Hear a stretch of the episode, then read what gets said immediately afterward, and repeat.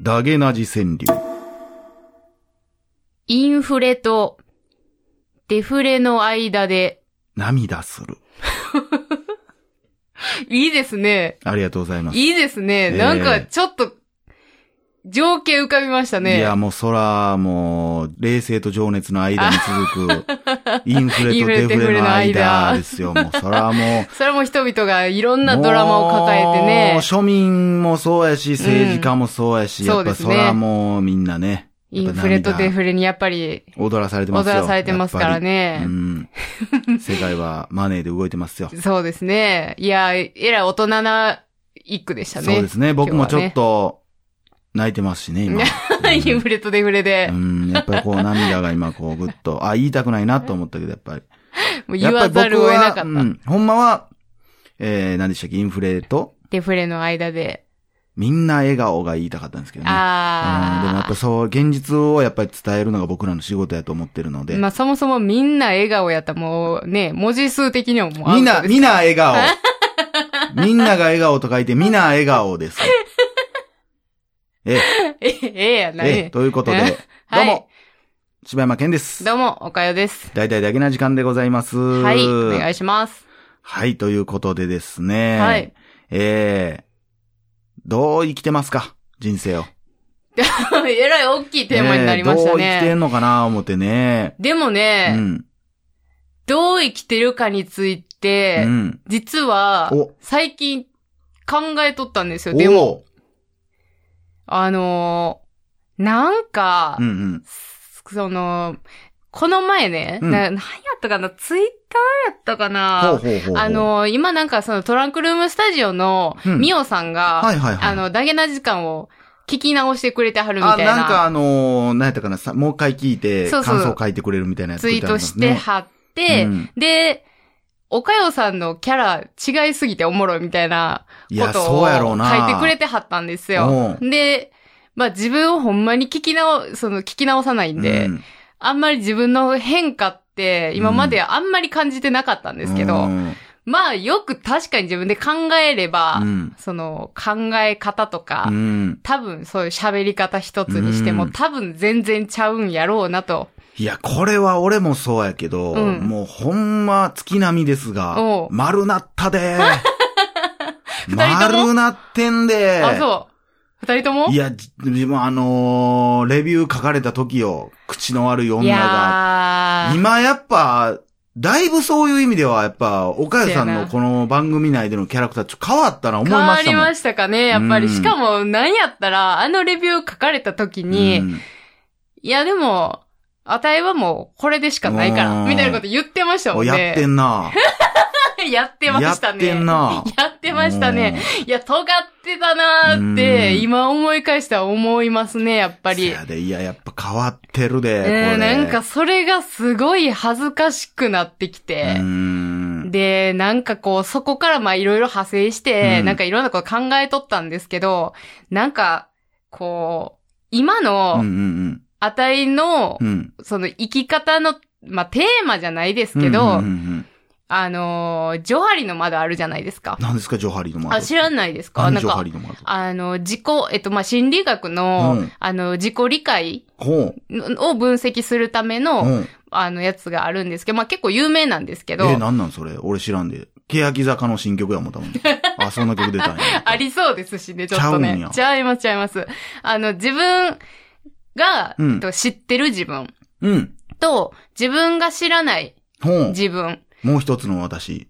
うーんと、というか、うんえっと、愛、えっとね、ジョハリの窓って言って、うんあの、4つの、まあ、窓って、あの、よく絵に描いたら、うんあの、四角描いて、十はい字架描いてっていうイ。ラストあるじゃないですか。あれみたいに4分類に分かれてて、ほえっと、解放の窓、う。うん。えー、盲点の窓う、ん。秘密の窓、うん。えー未知の窓っていうのがあって、えっと、解放の窓っていうのが。じ、えっと、自分が知ってる自分。うんうんで、他人もうんそのことについて知っている。うん。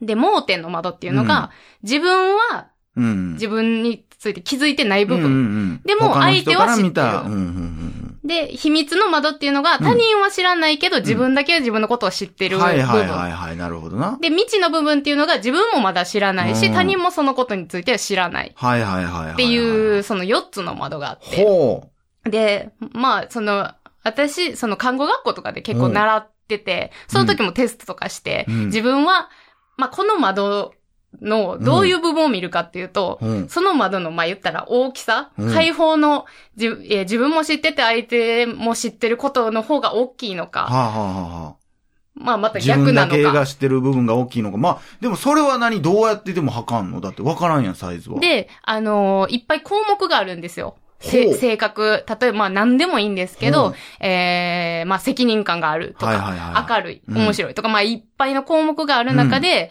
あのー自分がそう思ってるものうん。と、で、相手にも書いてもらうんですよ。はいはいはい柴山さんはこうっていうのを書いてもらってそれをまあ、あの、合致させて、う。ん自分が知らなかった自分をそこで見えたりとか、はあ。で、自分は自分のことをこう思ってたけど、うん。相手からこう見えてないんやとか、うんうんうんっていうのが見えたりとか、うん。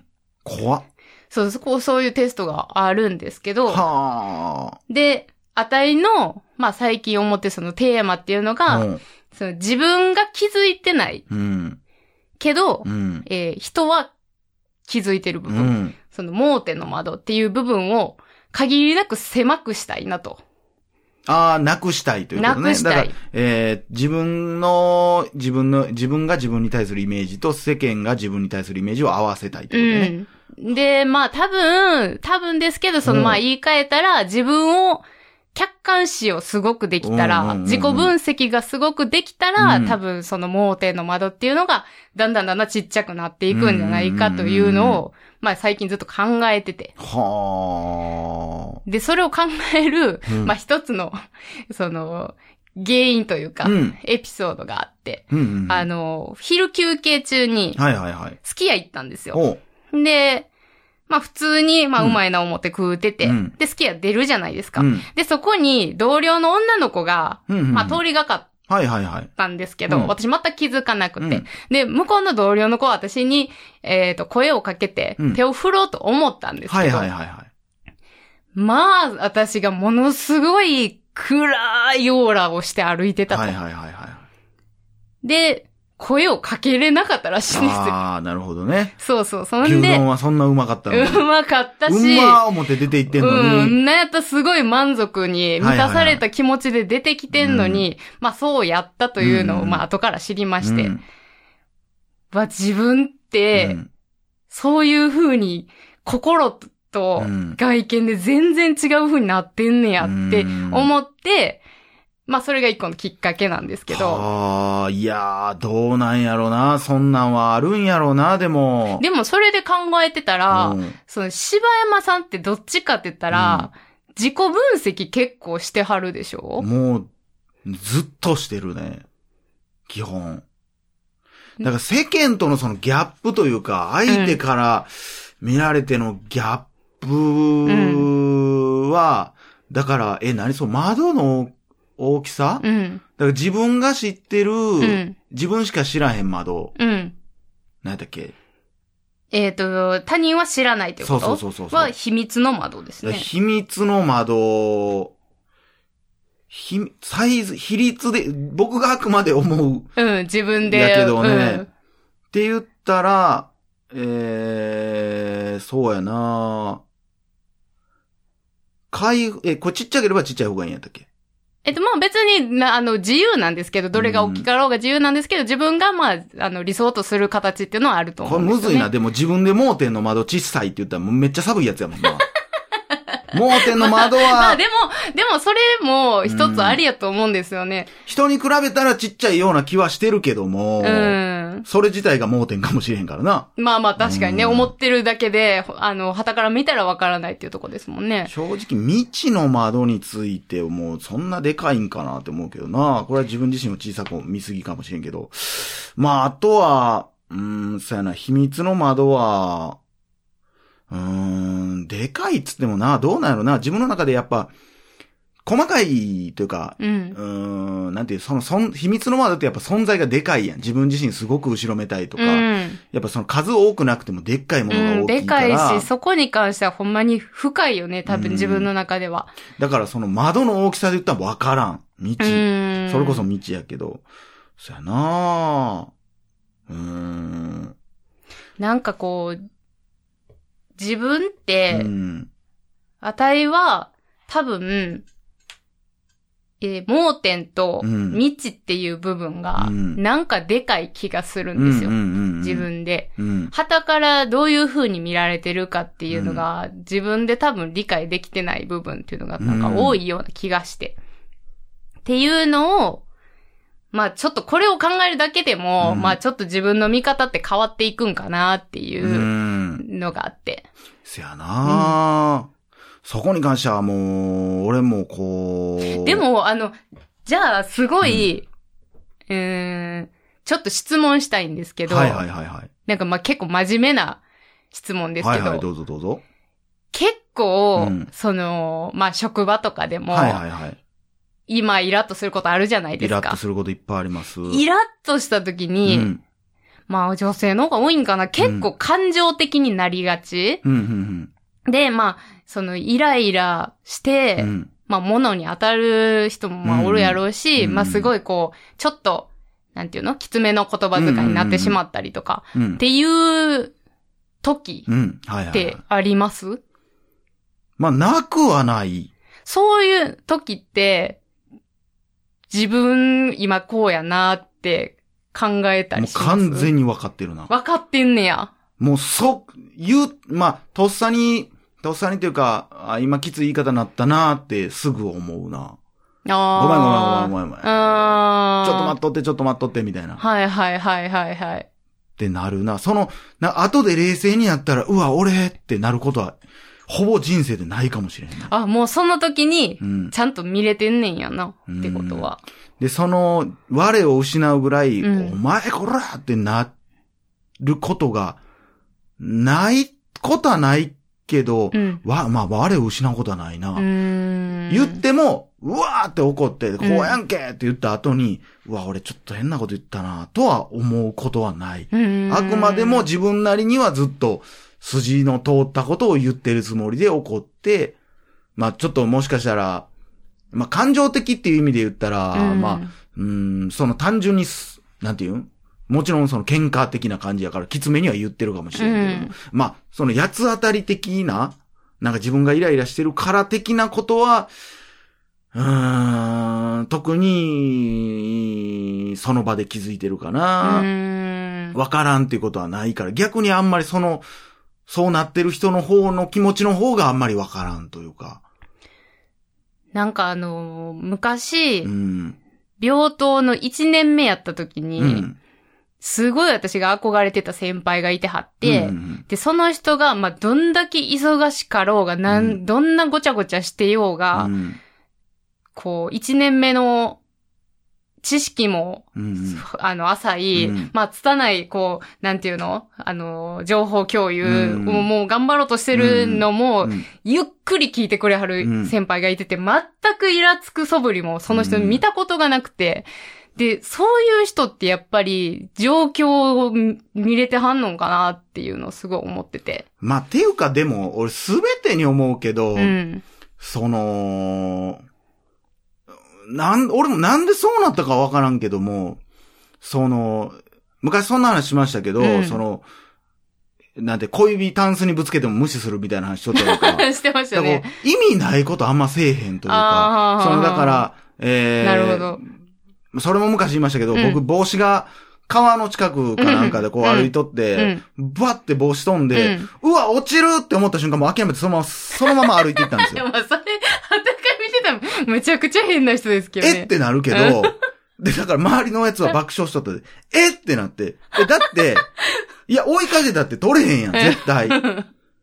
それね、あーって手伸ばしても別に取れるわけじゃないもんね。そうそうそう。しかももう、なんていうの川の下、橋の下に落ちるようなことやから、うんうんうんもう無理やん、うん普通に。ってなるから、もうほんま、即、速攻で冷静に判断して、あ、これはもう無理、諦めるってな、なんけど、うん。らそれに近いというか、だからそこで、だから何？って言っうん。て言ったところでん、相手がただただ詰まって余計流れ悪くなるだけやし、で、ましてやそれこそ関係ないし、っていうところで、だからもし言うとしても、オッケーオッケー、ほんなん後で聞くわ、とか、と、か、まあまとめてじゃあ後で書いといて、とかっていう感じになるから、そこで、いや、もうちょっとちゃんと言わな、とかはならん、というか、ならんというか、なんやろな、その、な、と、そ、その場でも普通に、それやっても効率悪いやんっていうのがうん、別に意識してるわけじゃないけど、働くというか。うーん。なんかたまにほんま、だからおかんとかがもう悪い、こう見本じゃないけど、うん。おかんが全然関係ないことでイライラしとったら、八つ当たりがやっぱされてきたうん。やん。うんうんうん。でも大半の人がなんかそっち寄りなんじゃないんかなって思ったりすんねんな。だから悪い、うんそれがでも、すごい悪い方に行くと、うん。だから、ものすごい辛い状況に自分がおったとしても、うん。この人には関係ないからって言って、ずーっと自分自身を押し殺すから、うん。結構それはしんどいとかやっぱしんどい。うん、なるほどな。でもやっぱり、そこで、うーん、発散するのもおかしい話になってくるから、うん。それしたら多分余計自分自身嫌になってまうというか。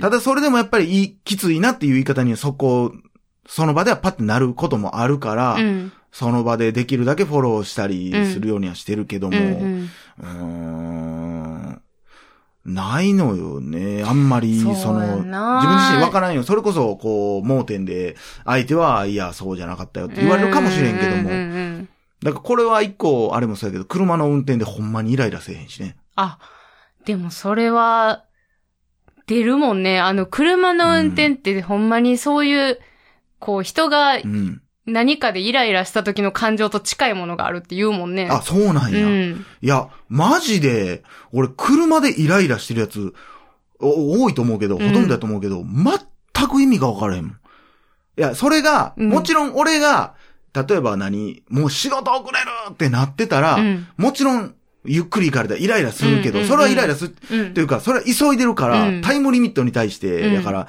ああ、もう早く早く早くってなるけど、うんそうじゃなくてイライラしてる人ってめっちゃ多いやん。うん。どんくさやな、こいつ、とか。うん。いやいや、別、まあ、その、よほど、うんむちゃくちゃなことしてたら、何してんのってなるし、うん危なかったら、アップな、何してんのってなるけど、うん。そうじゃないのにイライラする人っておるやん。いうん。や、もうあれはわからん。なんかして別に時間急いでるわけでもないのに、うん。なんかちょっとこう前行きたいっていうか。そうそうそうそう。だから、常にこう、車線変更してる人とかの横乗ってたら、うん。寒いな、この人ってちょっと思ってまう。んなるほど。ほんで、よくあるけどさ、その追い越して、わーって行って、うんほんで信号でお互い横なるみたいな。え、何これ？うわ、めっちゃ恥ずかしいやんって思ってるけど、本人は、俺は先行くって思ってるやろ。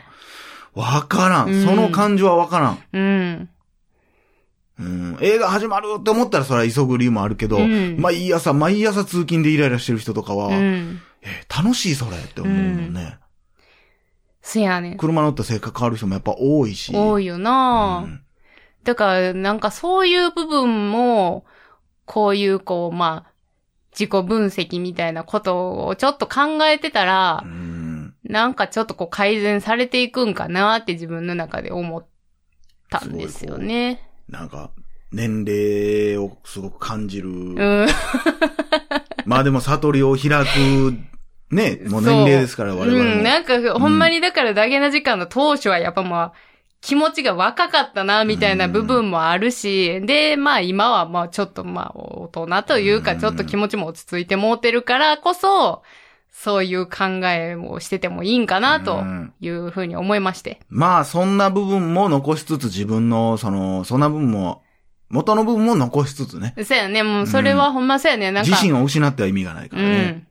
うん。うんそれも思うな。なんかあの時の、なんかまあ、いい意味での自由さみたいなのとかはね、やっぱりいるなとは思ったな。あくまでもやっぱその第三者的目線は必要やけど、だからといって、相手に合わせに行ったらあかんしな、うん、うん。というところでね。まあまあバランス、ですよね。皆さんもぜひ、なんかできるんであれば、そうですね。やってみてもいいんじゃないかと思います。はい。はい。ということで、じゃあ次回は岡谷さんの川柳にまた戻りますから。はい。で、またあかんかったらまた僕に書きますので。はい。多分すぐ戻ると思いますけどね。ということで、はい以上、柴山健でした。おかよでした。心地よいミュージック何気ない